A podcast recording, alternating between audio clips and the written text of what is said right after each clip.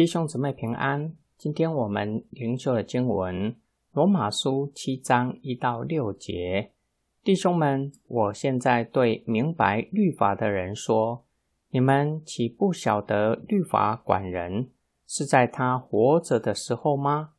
因为一个已婚的妇人在丈夫活着的时候就受律法约束，归属丈夫；丈夫若死了，就脱离了丈夫的律法，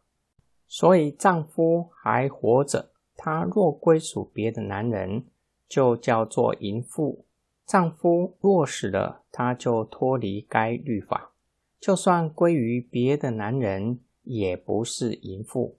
这样，我的弟兄们，你们借着基督的身体，对律法来说已被处死，使你们归属另一位。就是那位从死人中复活的，叫我们结果子给神。因为我们属肉体的时候，罪恶的情欲借着律法在我们肢体中发动，以致结出果子归死亡。但如今我们既然向那捆绑我们的律法死了，就脱离了律法，好叫我们服侍主，用心灵的新样式。而不用疑文的旧样式。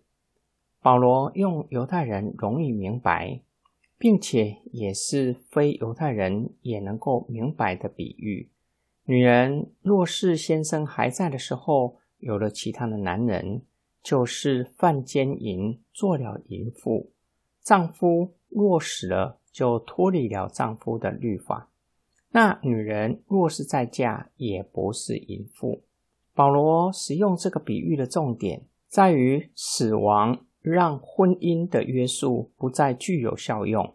因此活着的一方若是再婚，都没有违反活着的时候所立下的婚约。保罗以此说明基督徒与律法的关系，在我们还不认识耶稣的时候，乃是在律法之下，受靠行为得救约束。保罗指出，律法是上帝所赐的，是美善的，要让人更认识神，且受律法的规范。但是，因为在人里面有罪性，以至于越是用律法约束罪性，越是让情欲发动，刻意去违反律法所禁止的事，以致结出死亡的果子。但是，当我们认识耶稣基督，向罪是死的，将老我与基督同定十字架，并且向捆绑人的律法死，只不再企图靠着自己的行为得救，就脱离了完全守律法得救的法门。因此，死的不是律法，死的是我们的老我，死的是想要靠行为得救的老我，才叫我们归属于。从死里复活的耶稣基督，叫我们结出生命的果子给神。神的救赎就是要叫我们服侍主，乃是叫我们不再照着遗文的旧样式，企图靠着自己的行为得救，靠着自己的努力赚取上帝的喜悦，而是要我们照着上帝的旨意过分别为圣的生活。用心灵的新样式，就是出自内心来侍奉神，遵守神的命令，并且发自内心的过讨神所喜悦的生活。二零二零年已经过去，我们迎接新的一年。你是否会在新的一年许下新的心愿，立下心志，过新的生活呢？然而，有可能持续不了多久，就会放弃年初所定下的计划。